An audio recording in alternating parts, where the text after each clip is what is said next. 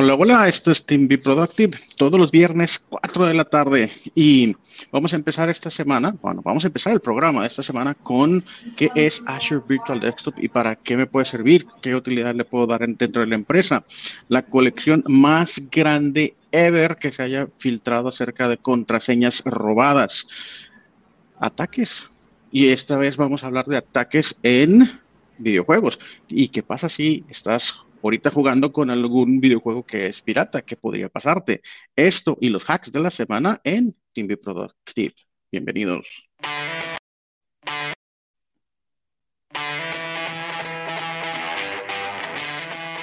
Bienvenidos. Este es un espacio tecnológico creado para ti, donde encontrarás noticias de relevancia en el mundo de Microsoft, entrevistas a especialistas y líderes en el área de tecnología análisis de las herramientas de Office 365. Todo esto y mucho más. Quédate con nosotros, esto es Team Be Productive Live.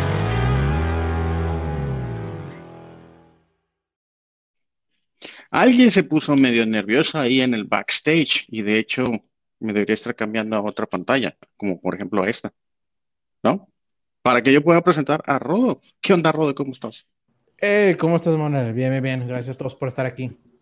Oye, y en el background, este, medio oxidado, es, fíjate cómo es, cómo es un músculo que tienes que estar practicando de manera continua para que esté como que ágil, ¿no? Ahí, Mike, saluda pues Mike, con vos.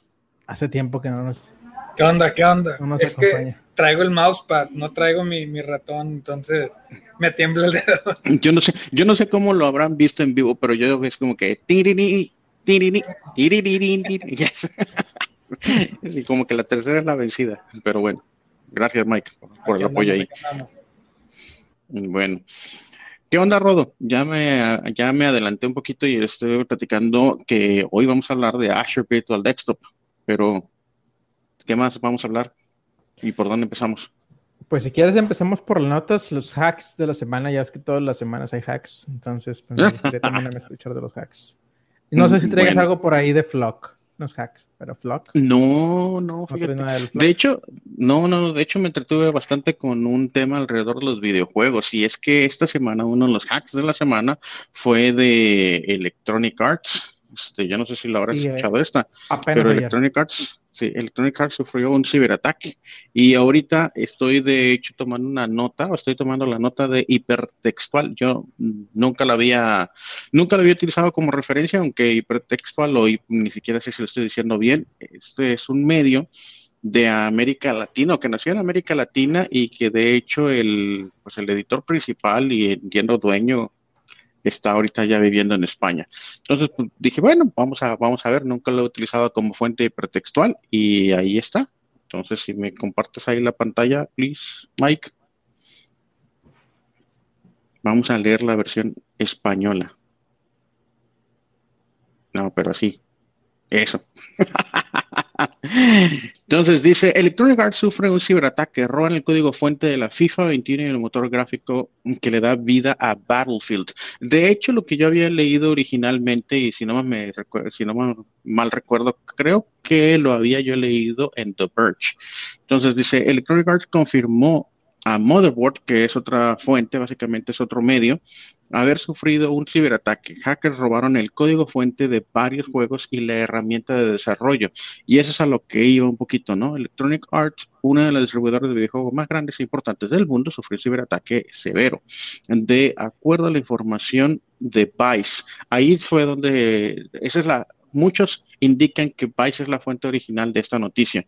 Eh, un grupo de hackers robó el código fuente de algunos videojuegos. Todavía más preocupante, los atacantes obtuvieron acceso a las herramientas internas de desarrollo y esta es la palabra mágica, Frostbite. Destacando principalmente Frostbite, el motor gráfico que hace posible los títulos como el recién anunciado Battlefield 2042. Yo había jugado varios títulos de Battlefield. Soy fan de Battlefield. Hace rato que no le hago, pero, pero bueno, pues básicamente el haberse robado el código fuente de Frostbite muchas veces puede ser incluso un indicador de que ya les están dando las herramientas que les permiten a hackers que tengan unas malas intenciones el poder hacer una ingeniería inversa de varios juegos, ¿no? Y pues al final del día, muchas de estas casas de publicación de software, su principal activo que es, pues es básicamente el conocimiento y el conocimiento que después se refleja en herramientas como esta de Frostbite. Entonces, pues seguramente será un golpe bastante fuerte. Dice que los hackers lograron robar 780 gigabytes de archivos, entre los cuales se encuentran pues, códigos fuente de FIFA 21, The Sims, dos de los juegos ampliamente populares entre la comunidad de jugadores. Adicionalmente señalan que tienen en su poder trabajos patentados por la compañía estadounidense y otras herramientas de desarrollo. ¿Cómo la ves? Pues no soy muy fan de EA, honestamente, pero pues no es la única, Manuel. Digo, ya hemos pasado incluso por Sony, donde también tienen ese tipo de fallas, donde la gente entra y hacking. O sea, si estás hablando de EA, estamos hablando de Sony. Bueno, no Sony, pero en el caso anterior ha sido Sony. O sea, organizaciones también pequeñas, chiquitas, donde pueden entrar y robar nada más la información de un cliente, un CRM, acceder y ver toda la información, imagínate. Pues te lo voy a relacionar un poquito con el hack que habíamos anunciado la semana pasada de JBS, que es esta la empresa más grande del mundo que es distribuidora de, alimentos basados en de carne, pues, básicamente. El, ah, la noticia actualizada, y es que esto también va a estar importante darle seguimiento cómo se va desarrollando. Pero JBS, en la noticia original que nosotros leímos la semana pasada, decían, sí, recibimos un ciberataque, y ese ciberataque, pues sí afectó a algunos de nuestros sistemas, pero tenemos respaldo. Bueno, durante la semana el desarrollo de esta noticia, pues se convirtió y se complementó con que habían finalmente pagado 11 millones de dólares. Uf, 11 millones de dólares. Entonces, aunque tenían respaldos o no pudieron, y lo platicábamos también la semana pasada, o no pudieron recuperar la información suficiente para regresar a operación, o perdieron datos, o de tal suerte que yo lo que leí, de hecho, nada más fue el titular de que habían pagado, y lo leí en dos fuentes de que habían pagado 11 millones de dólares. Ya no me metía a ver si es, con esos 11 millones habían recuperado la información y habían regresado a operatividad, cuánto les afectó, etcétera, etcétera. Pero lo que me llama la atención, o sea, por ejemplo, ahorita estamos viendo disrupciones en infraestructura que eventualmente, en el caso de Colonial Pipeline, llegó incluso a afectar el precio de la gasolina, ¿no? Entonces estás teniendo un, un, un, un, efecto en cadena, ¿no? En la carne, no sé, yo no, doy, no sé ni siquiera dónde dar seguimiento al tema de precio de carne, pero pues podría haber también afectado económicamente en cuál es el precio de la carne. ¿Por qué? Pues porque si no pueden surtir a proveedores, pues hay una, hay una escasez y con eso pues, o incluso podría haber pánico, como fue con el caso de la gasolina, lo cual te lleva a una mayor demanda, lo cual te lleva a que se tengan que incrementar precios, ¿no? Y en el caso de Electronic Arts, pues la propiedad intelectual es la, el activo más importante de una empresa como Electronic Arts, ¿no? Entonces, pues ya veremos cómo se desarrolla. En su momento, yo no sé si conoces un título que se llama Cyberpunk 2077 es un título que se volvió súper viral, por llamarlo de alguna forma. Es de un estudio completamente diferente. Ellos también los hackearon, ¿no? Y, pues, ¿cuál es la propiedad intelectual más importante que tenían en ese momento? Pues el título más importante y más viral que tenían, ¿no? A la final tampoco le di el seguimiento suficiente para ver cuál había sido la afectación, pero de nuevo, ¿no? Estamos viendo eh, es todo este tipo de ciberataques, estos ciberataques nos deberían de ser conciencia de que debemos de estar tratando de mitigar estos riesgos dentro de la empresa, haciendo implementaciones que nos permitan darle mejor seguimiento a las terminales, porque las terminales ahorita están en casa, no necesariamente protegidas por un firewall y básicamente tratando de mitigar todas esas áreas de oportunidad que tiene un hacker para infiltrarse. Eh, ¿Por qué no le he dado seguimiento a muchas de estas noticias? Porque al final a mí lo que me importa del seguimiento es cómo se logró, ¿no? Y por ejemplo, el de Colonial Pipeline ya lo habíamos comentado, que incluso habíamos comentado que el grupo o la organización se llama DarkSide, que la manera en que se infiltraron es que aunque, por ejemplo, en algunos sistemas de, de Colonial Pipeline tenían algún nivel de autenticación, pues no tenían doble factor de autenticación y no tenían doble factor de autenticación, por ejemplo, en el servicio de VPN, que es el que utilizaban para acceder a los sistemas, a la información que estaba dentro de la empresa. Y eso nos llevó incluso a nosotros también a reaccionar y decir, oye, si es cierto, nosotros este, cuando hacemos las implementaciones de doble factor de autenticación, estamos en algunas situaciones en donde los clientes nos dicen, Sí, no, lo de la VPN, no te preocupes, es otra infraestructura de otra marca, de otro, o sea, eso no lo vemos con Microsoft. Y, y, no, nosotros regresamos así como que, oye, media vuelta y estamos tocando de nuevo la puerta con ese tipo de clientes. Pues sí, qué padre que sea otra infraestructura, pero pues yo te recomiendo que también se vayan con directorio activo y que también apliquen doble factor de autenticación e incluso un cliente nos dijo, sí, tienes toda la razón, aunque con el otro software de VPN me siento más seguro del, tráfico, pues tiene más riesgo que si incluso utilizo la VPN nativa de Microsoft con el doble factor de autenticación, etcétera, etcétera. Y, y pues sí, estamos incluso regresando con un par de clientes a hacer una implementación de doble factor de autenticación en todos lados en donde existe autenticación, ¿no? En el CRM, en el RP, en todos los sistemas, prácticamente. Básicamente, sí. Este, Bueno, bueno, a final de cuentas, este, pues es EA, estamos hablando de una multimillonaria de, de, es un publicador, ¿verdad? Es un publicador de juegos, eh, EA.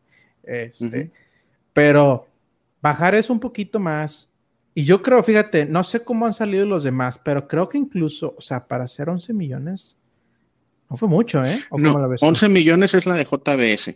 Incluso Colonial Pipeline creo que fue 4.4 millones. Y ahí todavía ni siquiera se habla de que haya sido un ransomware. O sea, todavía no tenemos... Se, todavía, simplemente la noticia dice, ¿sabes qué? Se lograron infiltrar y robar código.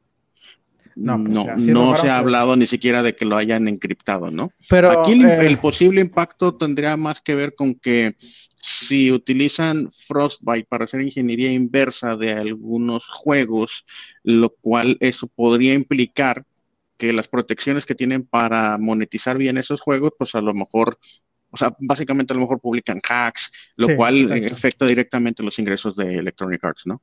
Mm, lo cual me lleva a otra noticia, de la relaciono porque lo bajé a, esto. Tutut, no. No, no, no ah, está. Esa es muy buena, la de las contraseñas. Yo también la escuché. ¿Cómo se llama el, la, tiene un nombre, ¿no? Eh, la lista. Ah, caray, no me acuerdo. Tiene un nombre, tiene un nombre. Pero bueno, es un nombre que le han. Es un apodo, más bien, que le han dado a esa lista.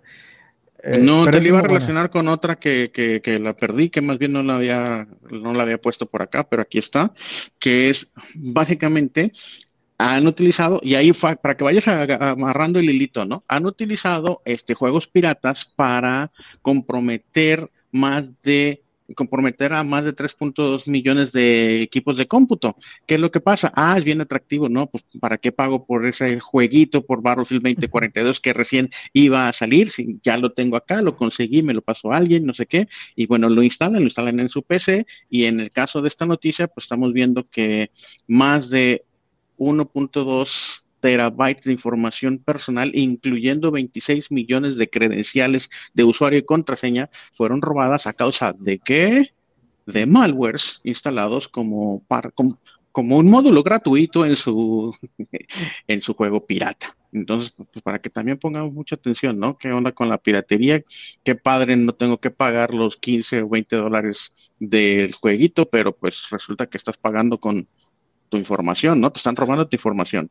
No, los, los juegos pasan a, incluso hasta 60 dólares, pero a lo que voy es, sí, o sea, tiene mucho sentido esto. Lo que yo no siento, lo que, lo que yo veo es, eh, ¿cómo es, cómo no? Y es que es base en cuanto a educación, ¿no? Cuánto la gente piensa lo que le puede afectar. Oye, ¿sabes qué? Me impide el antivirus, me detecta que bajo este juego y el antivirus me detecta que es ma, eh, malicioso por tal Ah, pero me dicen las instrucciones que lo desactiven mientras lo instalo. Y funciona. Lo que está pasando es de que obviamente atrás están creando backdoors, están creando backdoors para troyanos. Troyanos, lo que ustedes vean, malware. Y, ah, oye, yo sigo con mi computadora normal. Mi computadora está bien, no está pasando nada, sigo trabajando en ella. Lo que no saben es de que ya están robando esa información. Les están, sí, les están ordeñando información. ¿no? Es correcto. Entonces, pues ahí te relaciono esa, ¿no? Que una de las posibles consecuencias de lo que podría irse desencadenando a, consecuencia de este robo de información. Así no sea ransomware, ¿no? Pero bueno, esa, con esta la quería complementar. ¿Qué más? Oye, traemos... Esos son, hacks de la semana, pero pues también está esta, ¿no? Esa es la que yo también quería tocar, ese tema de, la, de, de, las contraseñas. No es la primera, obviamente, bueno, yo les digo a la gente, o sea, ustedes piensan que las contraseñas no se han robado. Muy probablemente alguna de las cuentas que alguna vez tuvieron mientras ustedes han estado navegando en Internet haya sido robada. No tienen que robarlos ustedes, y es lo que me gustaría también aquí, antes de que empieces con esta nota, eh, mencionar a las personas, obviamente, o sea, mencionar a los usuarios los usuarios piensan, oye, pues para que roben mi contraseña me tienen que hackear a mí, ¿no? Me tienen que robar a mí la contraseña, me tienen que engañar de alguna manera para robar mi información. No. A quien tienen que, y por los que van, no es por ustedes, van por las bases de datos. La contraseña que un usuario tiene está en la base de datos de Netflix, está en la base de Facebook, está en la base de datos de YouTube, de Google, en fin. Es ahí por donde van los hackers, y van a robar la información. Típicamente, típicamente encriptada, ¿no? Los hashes, obviamente, sí. Aquí entran a robar los hashes. Bueno, ese es otro punto, de una vez lo menciono. No van a robar la contraseña, obviamente las contraseñas están encriptadas, como dice Manuel. Cuando están encriptadas quiere decir que una persona pues no puede saber, no está robando la información en texto plano, de que, oye, la contraseña es Rodolfo 123. No, lo que están robando es un hash. un hash. Básicamente lo que están haciendo es robar información como esa información encriptada, imagínense como un bloque, y dentro de ese bloque lo roban, se lo llevan. Los hackers se lo llevan y lo piensan a robaron el bloque de Google, robaron esos hashes de alguna, de alguna base de datos, de Netflix, o bueno, en este caso, de alguna, de alguna página web. Y empiezan básicamente a intentar descifrar. E así, empiezan a intentar descifrar los hashes. Oye, rodolfo hotmail.com ya tengo el hash. Es ese, el hash es el password encriptado. Entonces déjame intentar con muchísimas palabras, que es un ataque de diccionario o fuerza bruta. Empiezo a intentar con muchísimos hasta ver cuál de todas estas palabras este, descifre. Que me diga, sí, con esto puedes entrar al hash. Ah, era la respuesta eh, libro 123. Ese es el contraseña. Entonces, es así como funciona y es así como roban las contraseñas. Sí, Sí, sí, al final del día es eso, ¿no? Y nosotros hemos platicado varias veces que uno de los proyectos más interesantes de Troy Hunt, o el, autor original de este proyecto, es I Have Been Pond. Ustedes lo buscan en internet y es una, meten su información, o sea, en un formulario que básicamente mete su correo electrónico y lo que hace es de que él tiene una, una base de datos en donde se está consolidando la información que se conoció como que se había robado su contraseña. Entonces ponen usuario y contraseña y dicen, ¿sabes qué? Tu contraseña, usuario y contraseña, ha estado involucrada o ha sido expuesta por, y te saca la lista de los pues, de los hacks en donde se había ha sido expuesta, ¿no? ¿Qué, es lo que tienes que hacer? Si no le has cambiado la contraseña a alguna de, de esos servicios en donde te va, que te va indicando, pues ir, correr y cambiarla, ¿no? Básicamente. Entonces, esto se vuelve súper relevante porque resulta que en uno de esos foros en donde eh, típicamente eh, se pasa, pasan el tiempo los hackers, se publicó un archivo de 100 gigabytes y ese archivo de 100 gigabytes contiene aproximadamente 8.2 billones en inglés, o sea, 8.200 millones de combinaciones de usuario y contraseña. ¿Y qué significa eso? Bueno, para contexto, siempre hacemos mención de el número total de la población del mundo es alrededor de 7.700 millones de personas. Entonces, pues es altamente probable que por ahí esté tu usuario y contraseña y altamente probable de que esté por ahí alguno de tus servicios con usuario y contraseña expuestos, con lo cual la recomendación inmediata es ve, cambia contraseñas y trata de que no tengan nada que ver la contraseña de un servicio con la de otro, ¿no? Deja de utilizar esa contraseña que utilizas para absolutamente todo en todos los servicios. ¿Y qué dice por acá? Dice, el archivo contiene contraseñas de 8.4, 8.400 millones de personas que probablemente es una combinación, o sea, básicamente juntaron en un único archivo varias fugas de datos o varias afectaciones anteriores y las consolidaron en un solo archivo. Según el autor de la publicación, todas las contraseñas incluidas en la filtración tienen de 6 a 20 caracteres y se eliminaron todos los caracteres no ASCII, es decir, los arrogas y ese tipo de símbolos que también utilizamos ahora como parte de nuestra comunicación, por llamarlo de alguna forma. Y si bien el autor dice que el archivo de texto que publicaron contiene contraseñas de 82 mil millones, o sea, 82 billones, según las pruebas realizadas por Cyber News, el número real es 8.459 millones 60. Bueno, eso. Sería 8.459 millones. Punto. Sí. 60.239. Ahí está. Listo, pude.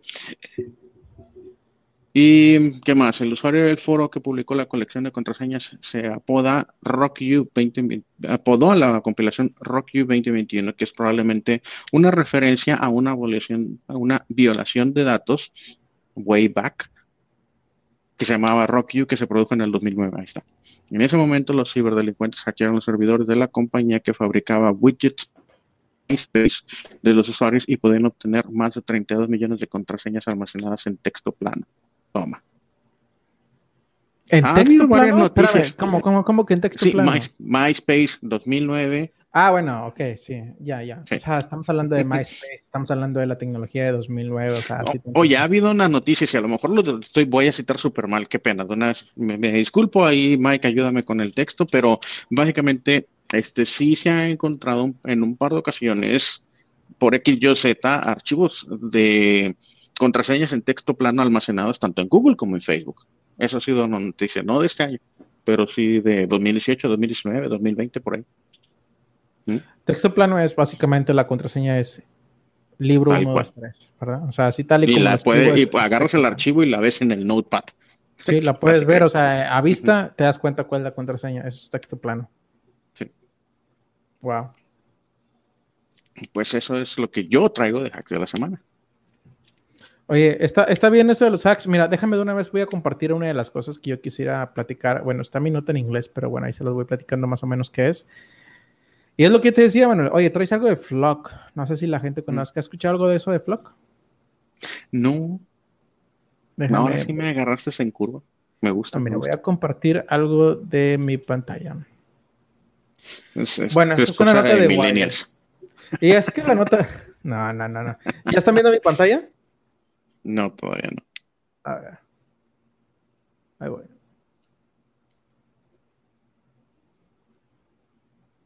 Es una nota que salió y que tiene unas dos semanas a lo mucho. Menos, yo creo.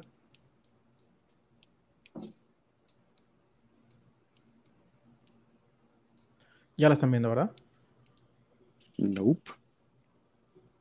¿Qué está pasando? Bueno, tiene que ver con ese flock, de hecho. Ándale, ya. Bueno, este. Ah. Ya, ya, yo creo que sí, me había escuchado por ahí, o al menos supiste algo de las, es, No, sí, sí, sí, supe de que sí vi un titular y no lo leí, de que habían encontrado una, o sea, de que ve y actualiza tu Chrome de inmediato. Leí el titular y eso fue lo que hice, pero no vi de, ni de qué se trataba. Mira, yo les platico. Pues como saben, existen las cookies, ¿no? Las cookies, ¿qué son? Existen dos tipos de cookies, vamos a decirlo así, o hay varios propósitos para una cookie. Cuando ustedes entran a una página web, lo primero que quiere ver esa página web es una, oye, ¿en dónde has visitado? ¿A qué otras páginas te has metido? ¿Qué otras cosas haces? ¿No? Cuando entras a navegar en Internet, eso es una cookie. El otro propósito es, oye, déjame en tu computadora poner una cookie, que es como un archivo chiquito que entra en tu computadora para pues recordarte. Sí, para recordarte, ver que entraste a mi website. Un apuntador. Sí, un apuntador, saber quién eres. Ahora, no dice tu nombre, no dice quién eres, pero sí dice muchísima más información en la cookie. Dice, por ejemplo, qué explorador estás usando, qué otras páginas web visitas, qué tan cotidianamente entras a esas páginas web. También una cookie le dice a un website, oye, este usuario que está entrando a tu website, fíjate que en base a esta cookie quiere decir que el usuario también visita páginas como YouTube, entra páginas como Wire, alguna otra página. O sea, eh, finalmente la cookie es rastreo. Eso es lo que hace una cookie, rastrea.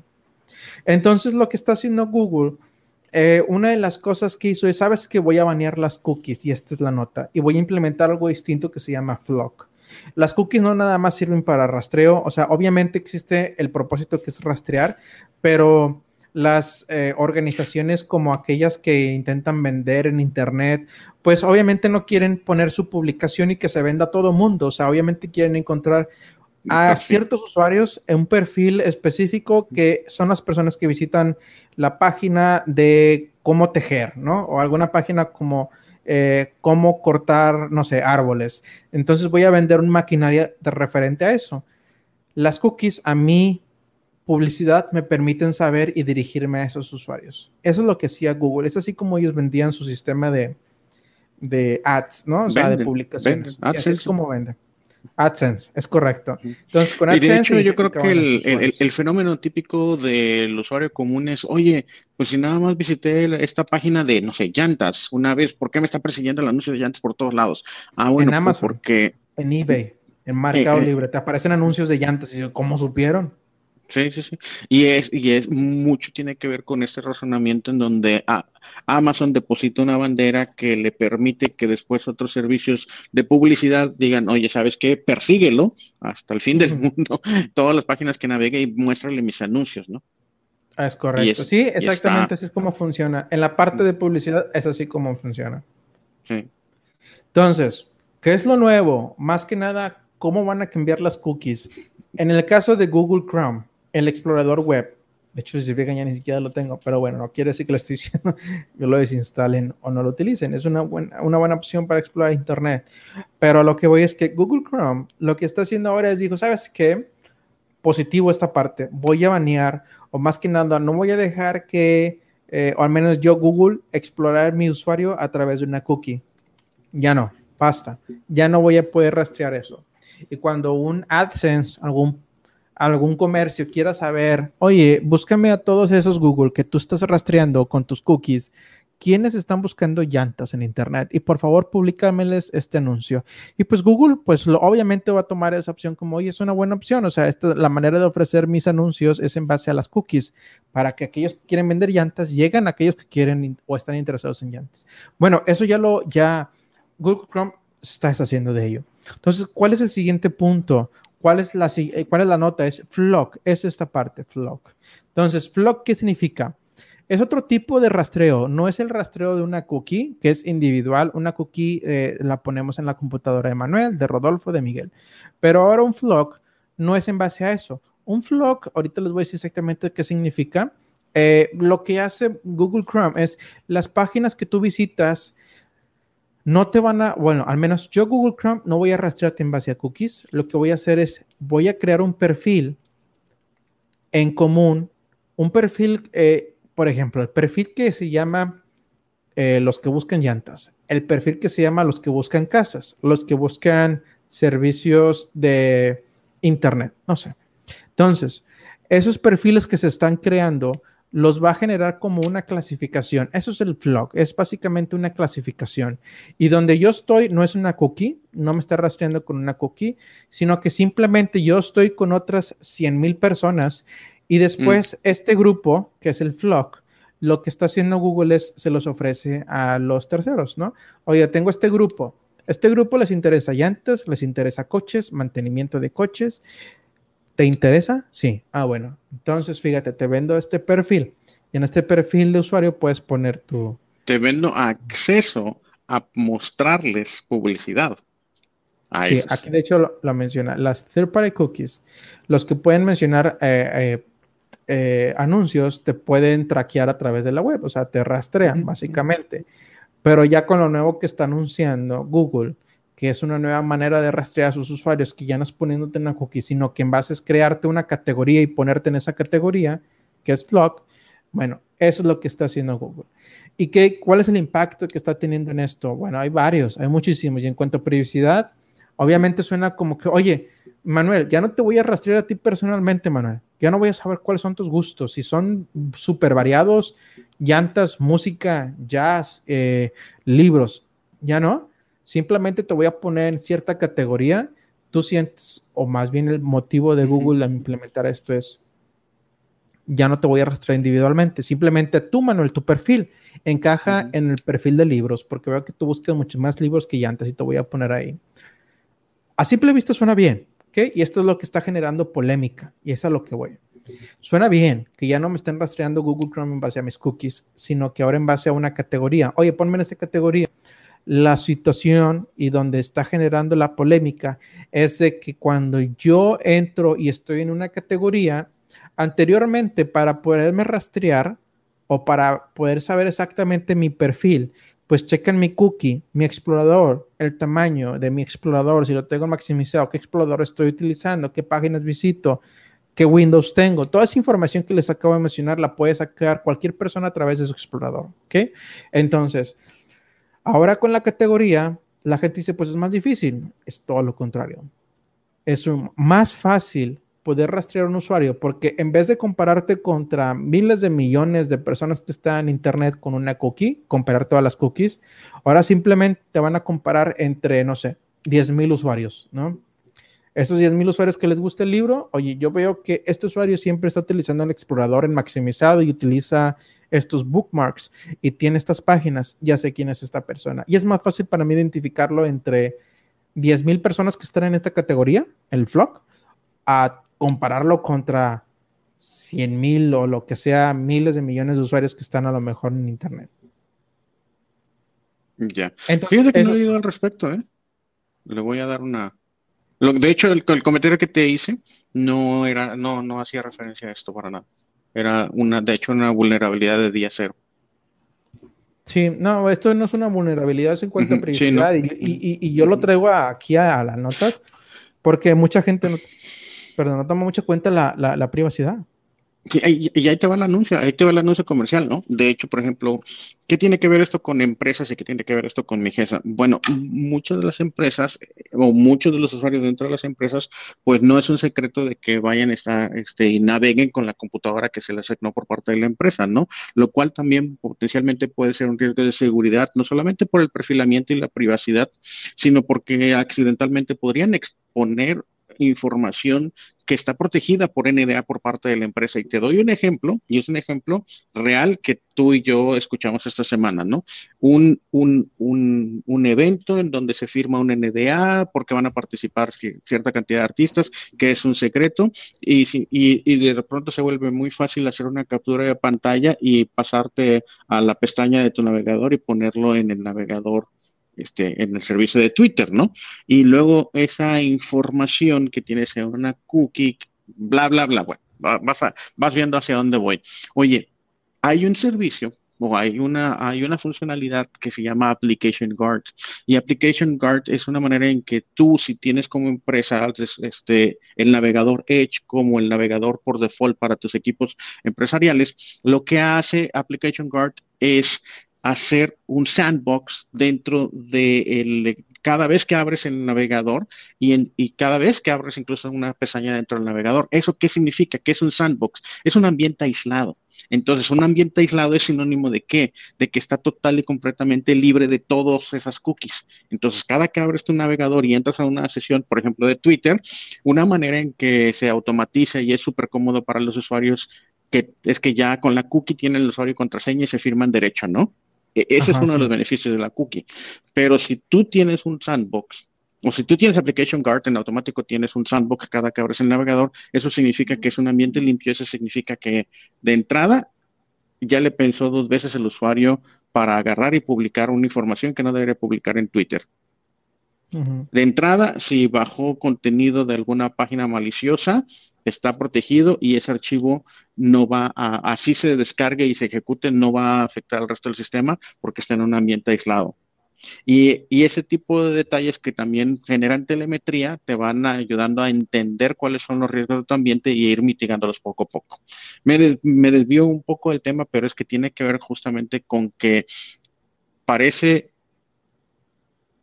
poco importante, pero es extremadamente importante el que tú propicies dentro de una empresa un ambiente que permita aislarte de las consecuencias o posibles consecuencias de muchas cosas, tanto el riesgo de usuario curiosidad como o sea, por, lo que puede bajar o por lo que puede subir. No, y, o sea, a final de cuentas, pues son cuestiones que un usuario normal no sabe. O sea, a lo mejor no está muy familiarizado con esas cosas y no sabe el alcance de lo que está haciendo, cómo impacta a la organización o en sí mismo, en su información. Entonces, son esas cosas que a lo mejor eh, hace, hace mucha eh, eh, lógica explicar a un usuario final cómo lo que tú haces, cómo tú compartes, cómo tú navegas, impacta a la organización. Yo te puedo poner Application Guard, yo te puedo poner esto al final de cuentas, pero también es importante que el usuario sepa hasta, por qué, ¿no? O sea, por qué pone ese tipo de situaciones o ese tipo de políticas la organización. Pues bueno, ese es, eh, ese es, un, es un, tema que, que, que, luego de pronto podría no tener fin. Pero entonces, ¿por qué no platicamos ahora y nos cambiamos del tema a la Azure Virtual Desktop? Y platicamos justamente de qué se trata el anuncio de esta semana. Para eso, este, yo me agarré un artículo de TechCrunch que publicaron, si no me equivoco, el pasado 7 de junio, sí, por Frederick Lardinois. Por favor, pónganse nombres más normales. Siempre soy súper malo con estos los nombres. Pero bueno, em, entonces, ¿qué, ¿qué, es lo que nos platica básicamente en esta, en esta nota? Lo que comentan, si es que la estoy compartiendo, eso. Listo, ya vemos. Dice, el escritorio virtual de Windows de Microsoft ahora es el escritorio virtual de Azure. ¡Wow! Entonces, que, creo que si lo traducimos al inglés. Que iban a cambiar nombre. No, no le he platicado, lo te lo platiqué. Sí, yo me acuerdo. No, ah, bueno. yo pensé que le habías platicado aquí. Pero bueno. No, no, no. yo recuerdo algo así que hemos escuchado de que ya iba a cambiar de nombre. O sea, ah. Azure Virtual Desktop. No me acuerdo. No, pero no. No me acuerdo si fue aquí, pero yo, recuerdo que tú lo dijiste. Pero sí, en efecto, literalmente eso es. Hay un servicio dentro de Azure que se llama Windows Virtual Desktop. Ese servicio ahora, y de hecho era bien confuso llamarle Windows Virtual Desktop. ¿Qué es? No, pues es un servicio dentro de Azure. Ah, ¿y qué es? No, pues es el acceso, la posibilidad de que te den acceso a través de infraestructura de Azure a un escritorio completo, un escritorio de usuario final. Ah, caray, ¿y eso cómo se come? Bueno, pues eh, em, era medio confuso. Me parece que, para, que, que en esta ocasión queda mucho más claro como Azure Virtual Desktop. Entonces, pues déjame, le doy la leidita a la nota para que no diga cosas revueltas y luego no me encuentre, pero bueno. Nah, mucho rollo, pero básicamente contexto es Windows Virtual Desktop es un servicio que se publicó recién, si no me equivoco, por ahí de octubre, noviembre del 2020. Obviamente esto significa que el desarrollo no fue, eh, no empezó en marzo del 2020 en épocas de pandemia, sino empezó antes. ¿Y cuál era el objetivo? Básicamente era proporcionar infraestructura a través de Azure para aquellas empresas que hoy están trabajando con o que en el 2020 estaban trabajando con terminales tontas o con simple y sencillamente la, eh, proporcionarle de manera centralizada un escritorio de Windows a sus usuarios. Ese era el propósito. ¿Por qué? Porque soluciones como las de Citrix, que a lo mejor los que conocen Citrix saben perfectamente de qué hablo, pero Básicamente es, por ejemplo, usuarios de ventanilla del banco, imagínenselo, ¿no? Siempre utilizan dos o tres aplicaciones básicas y tienen para ello, pues, una, una computadora que tiene un sistema operativo. Una manera de simplificar la administración de eso es darles una sesión remota de un sistema, del sistema operativo.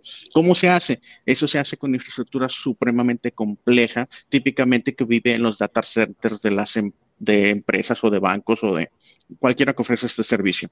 Entonces, el propósito inicial de Windows Virtual Desktop era precisamente, oye, ya no tengas toda esa complejidad de infraestructura en tu data center, sino yo te puedo ofrecer esto en Azure. Fin, ¿no? ¿Qué es lo que pasó? O la pandemia, ¿no? Entonces, ahora sí, a medida que el trabajo remoto se convirtió en el valor predeterminado para muchas empresas durante la pandemia, tal vez no sea de extrañar que servicios como Windows Virtual Desktop de Microsoft, que brinda a los usuarios acceso a una experiencia de escritorio de Windows completa, eh, de, desde prácticamente cualquier lugar y desde cualquier dispositivo, vieron mucho interés en los eh, que de las grandes empresas y una nueva cosecha de pequeñas empresas que de repente tuvieron que encontrar formas de apoyar mejor a sus usuarios y trabajadores remotos. Eso más o menos es lo que Microsoft vio también que originalmente había sido dirigido a eh, dirigido escritorio virtual de Windows, o sea, Windows Virtual Desktop, hacia algunas de las empresas más grandes del mundo, le hace las que tenían data centers que les platiqué. Así, a medida y a base que los que, y así, a medida que la base de usuarios cambió, la visión de Microsoft para el producto también cambió, lo que lo llevó a cambiar ahora su nombre a Azure Virtual Desktop. Ok, bueno, whatever contexto de TechCrunch. En fin, este, básicamente lo que les comenté, ¿no? O antes era como que, oye, tú que ya estás ofreciendo este servicio y que ya tienes esta infraestructura en tu data center, no te preocupes, cámbiala para acá, para, para Azure y, y puedes seguirle ofreciendo el mismo servicio a tus usuarios. Entonces, ¿qué es este servicio? De nuevo, es darles una sesión completa de Windows 10 a través de cualquier dispositivo. La infraestructura de Azure, es decir, en la infraestructura de Azure vive en la infraestructura para darte una sesión remota de Windows. ¿En dónde? En donde, en tu PC, en tu celular, en tu tablet. No importa que tenga iOS, ¿no? Y entonces te da la oportunidad de tener una productividad completa y el hardware físico de tu PC en realidad no importa, pero también el escenario es para los usuarios de ventanillas que antes le llamaban o lo que ahora conocemos como first line workers, es decir, alguien que, por ejemplo, en el banco es la persona que, te, atiende e interactúa como, contigo como persona. Eh, las estaciones que, por ejemplo, están cuando vas a abordar un avión. Y una de las primeras implementaciones que hicimos en Nigesa, que me parece súper, súper interesante, es cuando recién empezó pandemia, un call center que tiene decenas de miles de asesores, porque ese es el nombre oficial me parece, tuvieron que irse a la casa, ¿no? Y entonces, ¿cómo mantenían la operación ese call center? Empezaron a mandar máquinas a las casas de los usuarios y eso, pues, te imaginarás el caos administrativo y logístico que empezó a hacer. Pues ahí en ese es donde encontramos una oportunidad de hacer una implementación de Windows Virtual Desktop y con esa implementación de Windows Virtual Desktop, los usuarios que todavía no tenían PCs de la empresa en su casa pudieron eh, seguir atendiendo 25 mil personas atendiendo desde su casa como si estuviesen en, las oficinas centrales.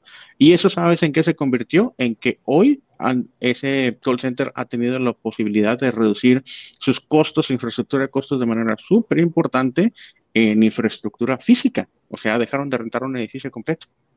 Y ahora tienen una modalidad de, atención remota. Sí. Entonces hay, escenarios que, que esto hace todo el sentido del mundo, ¿no? No, no en todos. Pero bueno, eh, esa es la noticia. Ahora este servicio se cambia de nombre, ¿no? Si bien la idea original era ayudar a la empresa a mover sus entornos de escritorio virtualizados o virtuales de sus centros de datos hacia la nube, la pandemia trajo una serie de nuevos casos de uso de Azure Virtual Desktop. Ahora aloja cualquier cosa, desde laboratorios escolares virtuales hasta los casos de uso de empresas remotas tradicionales. En el escenario de una empresa tradicional puede ser, por ejemplo, el, el escenario donde que se le denominan Bring Your Own Device. Entonces tienes, por ejemplo, una casa de desarrollo de software. Los empleados que recién contrataste, a lo mejor ya tienen su propia PC. La tradicional es darles una, una, computadora por parte de la empresa, ¿no? Pero ¿qué pasa si en lugar de eso les das una sesión de escritorio remoto? y entonces pues que usen su propia PC a la cual están acostumbrados, a la cual prefieren a lo mejor a la, a la empresa, a la computadora de la empresa y dices, ¿sabes qué? Pero yo te mando, puedes utilizar un ambiente de sesión remota de un escritorio completo, ¿no? Ese puede ser un escenario. Y, en realidad los escenarios este, de pronto no, no, son tan fáciles. De hecho, hemos, hemos hecho muchísimos laboratorios. La verdad es de que menos del 20% se, comple o sea, se completan hacia un, hacia, una, hacia un proyecto permanente. Pero hay unos casos en los que es extremadamente claro el, el, el escenario de uso. y hace todo el sentido del universo, ¿no? Un poquito de cómo es, a ver si no se me queda mal el video acá, pero básicamente es literal un servicio que se llama Windows Virtual Desktop, que yo supongo que muy pronto lo van a cambiar a Azure Virtual Desktop. ¿Y cómo arma la infraestructura? Literalmente tú agarras y pones, comillas, máquinas virtuales, que son los que se le llaman hosts. Una súper ventaja de Windows Virtual Desktop o del servicio de Azure Virtual Desktop es de que utilizas una imagen del sistema operativo que es Windows 10 Multisession. Ese solo existe en un ambiente Azure. ¿Qué te permite eso? De que una sesión de una máquina, o más bien una única máquina virtual, puede tener muchas sesiones simultáneas. ¿Eso qué te permite? El que tengas muchas sesiones simultáneas te permite desarrollar una infraestructura que tenga una escalabilidad horizontal y o vertical y entonces que tú puedas hacer toda serie de juegos como por ejemplo los que hicimos nosotros en el proyecto del, del call center en donde dijimos, ok, son 25 mil personas a las que les damos servicio. Y solamente se hizo el deploy de una infraestructura de aproximadamente 5.000 mm, hosts virtuales. Y de esos 5.000 hosts virtuales lo que, se, lo que se hace es que normalmente más del 70% están apagados y conforme se van conectando los usuarios se van prendiendo y entonces tienes esta escalabilidad en donde horizontalmente vas creciendo conforme la demanda lo requiere y eso es optimizar costos. O sea que no están prendidos en todo momento. No están prendidas en todo momento y al no estar prendidas pues no te está, no está generando facturación en el ambiente de Azure. Entonces, este es un, pequeño video que, incluso es un video interno que tenemos por stream, que tiene muchas características que hemos platicado. Poco a poco mostramos stream. Este es uno de nuestros videos de capacitación de cómo ir armando la infraestructura básica e incluso es una demostración de cómo se utiliza un servicio que se llama eh, Image Gallery, en donde tú tienes básicamente una imagen base tú vas actualizando esa imagen base de tu galería y prácticamente todos los sistemas conforme van apagando y prendiendo van siempre buscando y comparándose contra la versión más actualizada de esa imagen base, ¿no? Entonces, esto también te da un beneficio de que tú sabes que siempre, siempre, siempre todos tus usuarios están utilizando una imagen total y completamente actualizada. Se puede Pero también hay incluso, eh, diferir en base a usuarios, ¿no? Eso estaría súper bien. O sea, que tú digas, el grupo de usuarios, eh, en base a grupos también puedes eh, diferir la imagen que tiene cada uno de los usuarios. A ver, dame un segundito. Interrupciones, estamos en vivo. Pero bueno, este, ¿cómo Yo te decía si, se puede, por ejemplo, que ya ves que puedes publicar las imágenes, publicas imágenes y todos los, un grupo de usuarios tiene este tipo de imagen.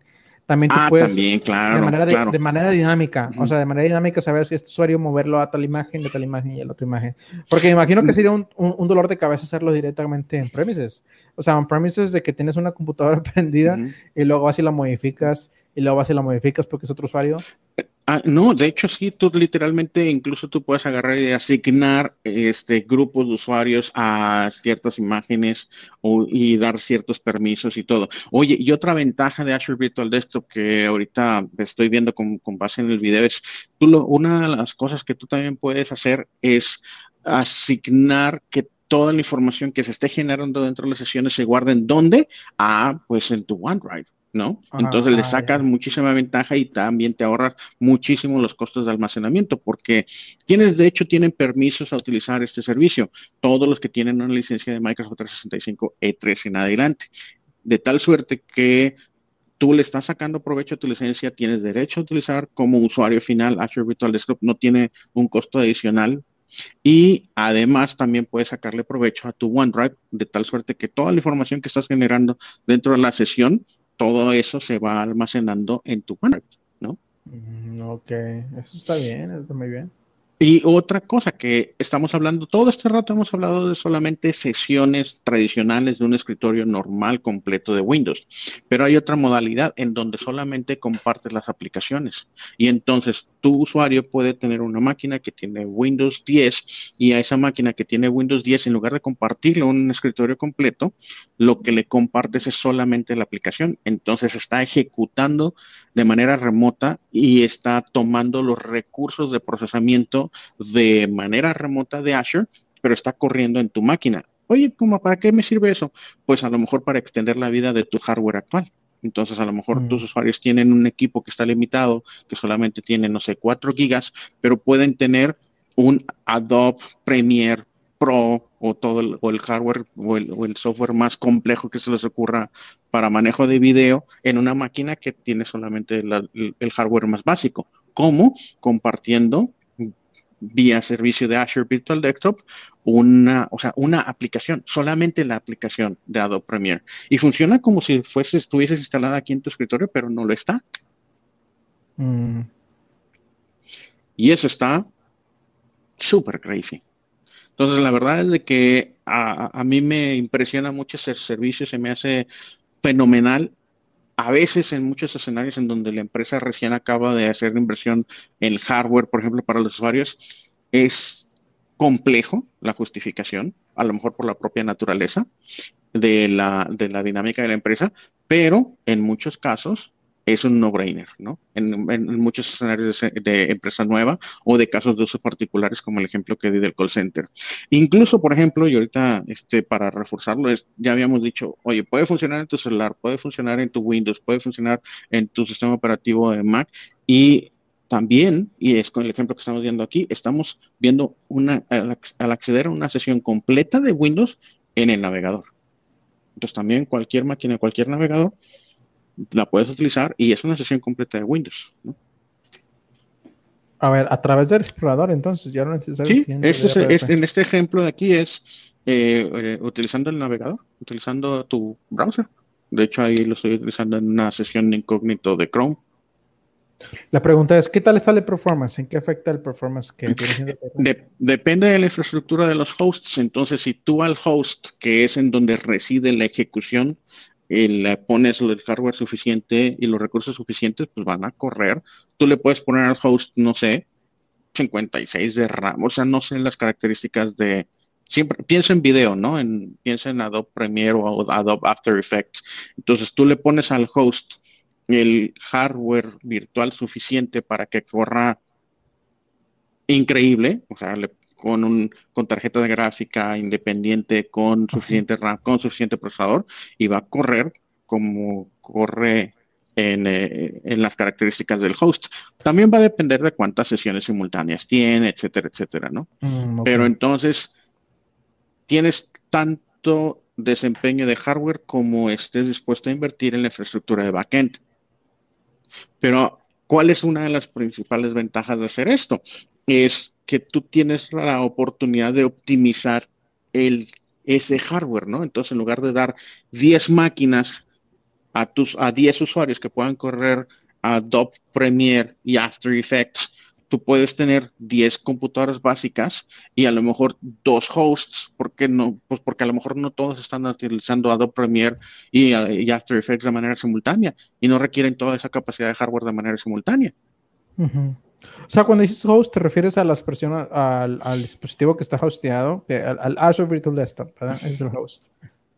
Sí, este, el host es en, digamos que tú lo que haces es un un grupo, un conjunto de hosts. Ese conjunto de hosts es en donde físicamente está corriendo la demanda de hardware, ¿no? Oye, una buena pregunta que nos está haciendo aquí Alejandro. Dice, en Windows, bueno, en este caso ya es Azure, Virtual Desktop, ¿se puede ejecutar algo que use eh, Graphic eh, Processor Unit, o sea, GPU? Sí con Nvidia. Ahí voy. Yo te puedo decir que yo recuerdo cuando no existía eso todavía en Azure. O sea, cuando estaba todavía empezando lo que es Virtual Desktop. Pero, o sea, que ya se puede ejecutar Nvidia. Sí, y, no, y yo no sé si específicamente la GPU sí. Este, hay una modalidad, un SKU, hay un SKU de, de Azure. Al final del día, de nuevo, la infraestructura que son, en el backend, para simplificarlo demasiado, es un grupo de hosts, o sea, que es un host de manera simple, súper simple, es una máquina virtual. ¿Listo? Esa máquina virtual, a partir de qué se hace, pues una imagen. Esa imagen este, tiene, eh, o esa, e, esa imagen tiene una infraestructura o unas características base. Dentro de las plantillas de Azure hay este tipo de máquinas virtuales que son GPU intensive, ¿no? Que tienen el propósito de tener hardware suficiente para, para cargas intensivas en GPU. Pero la respuesta es sí, ¿no? Súper bien, se puede hacer eso. No creo que para juegos, ¿o cómo ves? Bueno, de hecho ya, existe. Pues, ¿sabes, cuál es el ¿Sabes cuál es el reto de game? Sí, se llama X Console. By the way, no venía preparado, pero este vamos a poner X console. Imagen, noticias, no. ¿Por qué? ¿Por qué? ¿Por qué no me viene news? Acá está news. Bueno, ahí te va.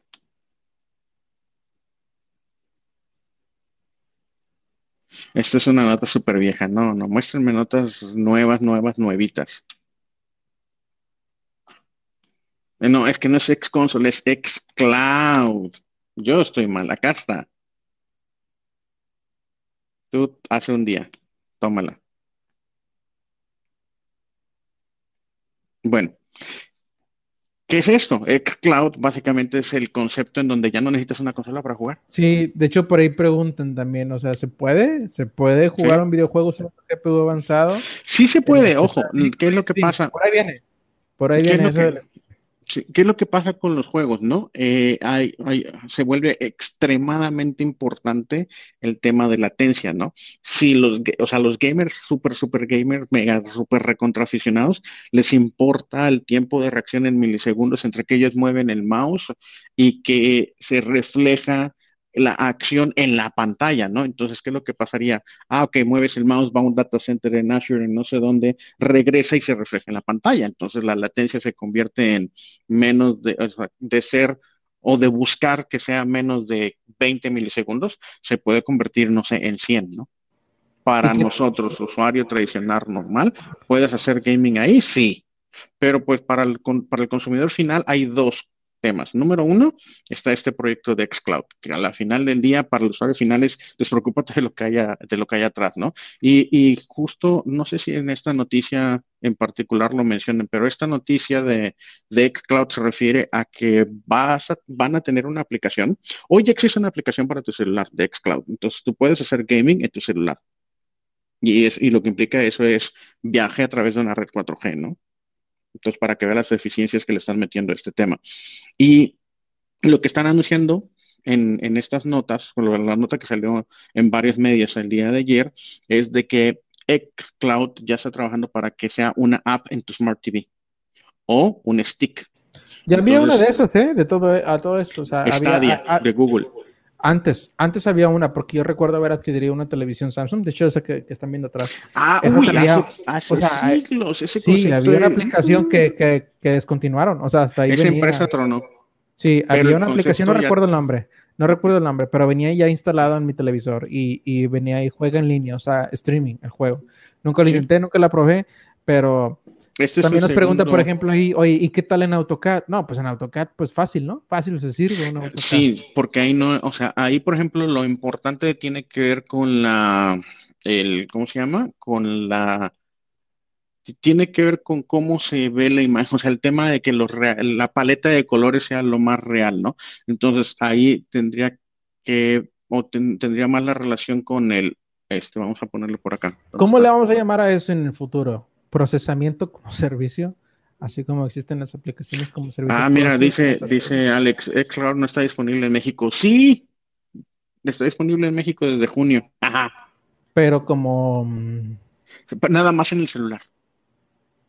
O sea, ya yo puedo utilizar mi celular y, y, tengo Xcloud. Según yo entendía, era como un preview, ¿no? ¿O a poco ya nivel público?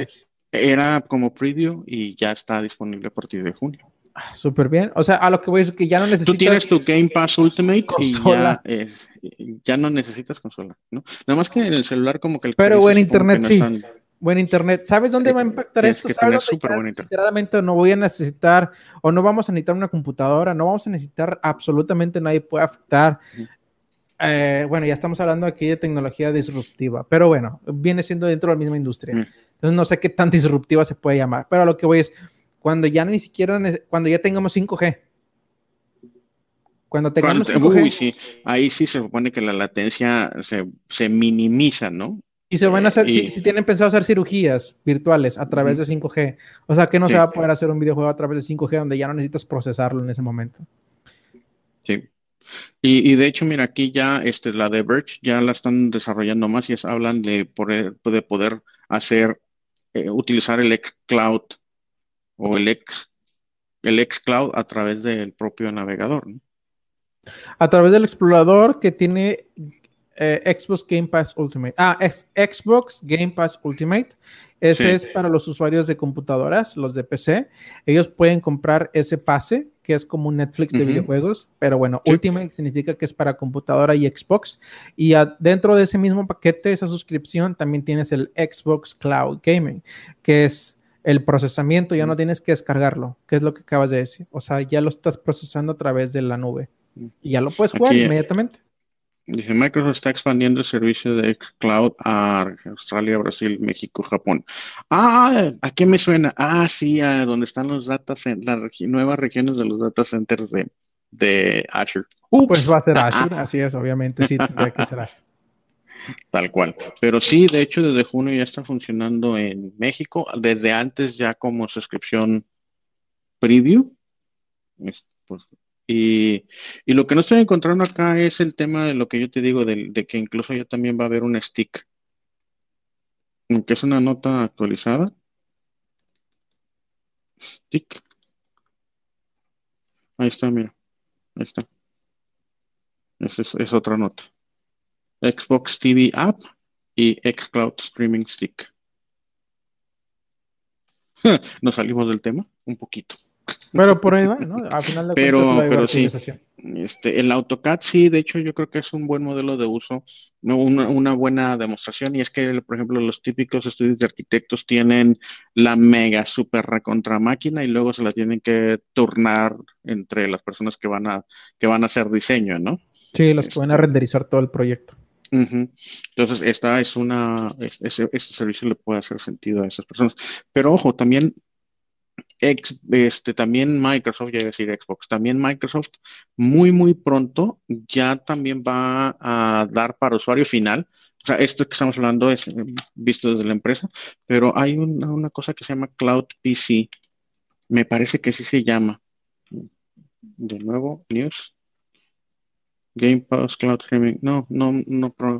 Plans to launch dedicated. No. Ahí dice Cloud PC Service. Ahí está. Entonces, ya también está muy pronto a lanzarse un servicio en donde tú como usuario final es, no te preocupas, es listo, yo recibo un escritorio Windows, punto, ¿no?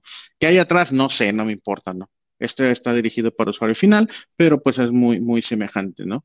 Ahora, tú como usuario final, o más bien en el caso de Azure Virtual Desktop, la gran ventaja es de que tú vas a poder definir el hardware y cómo optimizar el uso de un hardware para un grupo de personas, ¿no? Pero, pero bueno, me desviamos un poco el tema, pero interesante. Bien. Y eso es la noticia de que, pues de que nada, pues de que le cambian el nombre a Azure Virtual Desktop para, para que sea más fácil. Ah, ahí ya nos perdimos esta parte del video que básicamente es la última parte es en donde solamente estoy lanzando aplicaciones. Vamos a ponerle por acá un 4X, ¿se puede? ¿No? Pues ahí está ya en 2X. Pero la, la, idea es de que sí, de que tengas, de que tengas tú la capacidad de configurar ya sea una sesión completa de escritorio completo o solamente las aplicaciones. Ah, ok, es lo que te voy a decir. Yo extraño eso de Azure, pero ya creo que ya lo tiene, o sea, que puedas virtualizar las aplicaciones. Sí, de que puedas virtualizar. Y aquí lo, y aquí la, la, la, demo la estoy. Porque la quitaron. En un escritorio. Yo me acuerdo que un tiempo la removieron, esa opción. La virtualización del escritorio no, pero la virtualización de aplicaciones sí.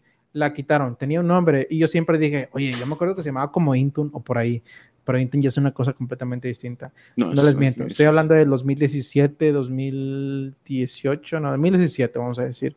Y por ahí había una aplicación que literalmente, no te miento, literalmente Azure la pagó, ya no se puede. La única, vete con Citrix, que bueno, es otro tema distinto, como Citrix estaba implementando sus virtualizaciones en Azure y a través de ahí podías virtualizar tus aplicaciones. Pero bueno, o sea, me dices que, que, existe todavía esa virtualización. Sí, ahí está. Ahí está. Pura aplicación.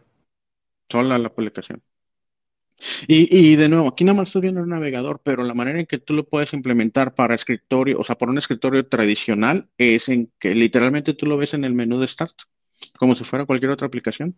Ah, también sí, porque yo me acuerdo que también se podía poner como un acceso directo, o sea, tú la tenías ahí en tu, tu computadora, nada más conectaba. Y sabes con qué me acuerdo mucho que me la pedían los clientes en aquel entonces, que era una aplicación de, ah, ¿cómo se llamaba? Bueno, era una aplicación de contaduría y finanzas que se usa muchísimo en Estados Unidos. Ah, Salesforce. No, no, no. Era, Ese nació en Nube. Era con I, yo me acuerdo, pero bueno, no recuerdo. O sea, lo que voy es que era con I, eso sí recuerdo, empezaba con I la palabra. Y eso lo utilizaron mucho, sí, porque se podía, eh, generalmente necesitabas tenerla hosteada en un, en un servidor para poder trabajar remotamente a través de ahí. Entonces mucha gente subía su aplicación esta de contaduría la subía a un servidor y también la, la, la virtualizaba a través de esta aplicación de Azure, que pues ahorita dices que también ya la tiene. Y lo hace a través de un explorador, ¿no? ¿Verdad? Dices que lo hace a través del menú inicio, como una aplicación normal. Sí, como una aplicación normal. de hecho, te tengo una sorpresita. Es que veo que aquí tienes, por ejemplo, el explorador, pero eso es... Sí, eso pues es un ejemplo, ¿no? O sea, no lo hice ese es un ejemplo donde solamente está corriendo Word, pero lo estoy corriendo desde un navegador. ¿Sabes cómo se llamaba ese juego, ese que decías que vivía hace mucho tiempo? Se llamaba On Live. No me acuerdo cómo era el nombre, de hecho, casi ni le presté atención, pero venía como una aplicación instalada en mi televisor de Samsung. On Live. Ah, creo que sí, creo que sí es ese. Cloud Virtualization Technologies. ¿Y qué le pasó a ese? ¿Ya? la compró, la compró Sony en el 2015. Y Sony no hizo nada con ella. Ah, bueno, dice que opera ahora como... Las patentes. Y la descontinuó el 30 de abril del 2015. ¿Mm? Para que te lo sepas y no lo ignores. Online. Ese, e, e, ese era el que estaba buscando, ¿no? O al menos es el que yo conocí. Sí, sí, sí. No, bueno, en, lo que llega lo que es 5G y en lo que empezamos a adoptar esa tecnología de 5G, que va a tardar años todavía, pero cuando ya empezamos a adoptar esa tecnología, mientras los, los data centers tienen que estar cerca. No hay otra para poder utilizar este tipo de tecnología. Bueno, dependiendo qué tipo de aplicaciones, ¿no? Si es un videojuego, dependiendo qué videojuego, dependiendo qué tecnología. Pero sí, mientras más cercanos, mejores. Sí, menos, menos latencia. Pero bueno, interesante hacia dónde nos llevó el tema de hoy. Pues sí. ¿Listo, Manuel? Pues yo creo que con esto ya pasamos la hora. Así es. De hecho, estaba buscando otra, otra nota, pero bueno, ya no la encontré.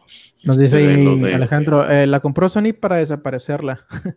pues casi creo que cualquier tipo de Para que no hubiera competencia. sí, que no haya competencia, así es. Vamos de una vez a comprarla y no hacemos nada con ella, pero pues que ya no exista. ¿Quieres ponemos de una vez el anuncio ahí? Sí, ya pongamos el anuncio. ¿Tienes otra nota?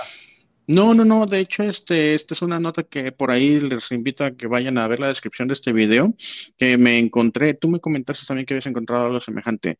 Un resumen de, noticias de seguridad que la publica Terry Radichel, que es una CEO de Second Sight Lab. Second Sight Lab, una empresa que se dedica a, seguridad, principalmente seguridad en, la nube. ahí les invito a que vean un resumen de noticias de seguridad de semana con semana a ese, en ese link que está en la descripción del video. Muy bien, ahí lo ponemos. Próxima semana, fíjense, ya no ha traído lo que es este el roadmap de Microsoft 365, ahí por ahí se nos pasa, pero bueno, próxima semana prometo ya traer un buen roadmap para que ustedes también vean exactamente qué viene Office 365. Entonces, bueno, con esto cerramos. Igual yo nada más les dejo aquí el correo beproductive.migesa.com.mx. Cualquier cosa en cuanto a necesidades tecnológicas que necesiten ustedes en su organización, adopción, implementación, configuración, acérquense. Adquisición de licencias, acérquense con nosotros en Migesa. Tenemos ahí el correo beproductive.migesa.com. Estamos a sus órdenes. Cualquier cosa, pues eh, ahí nos pueden escribir y ya nos comunicamos de vuelta con ustedes. Manuel, pues. Nada, pues muchísimas gracias por acompañarnos. Recuerden que les, nos ayuda mucho cuando ayudamos al algoritmo con el like, con compartir, con comentarios, etcétera, etcétera. Y pues nos vemos, yo creo que la próxima semana. Gracias, gracias Rodo. Y pues, gracias a todos los que nos acompañaron.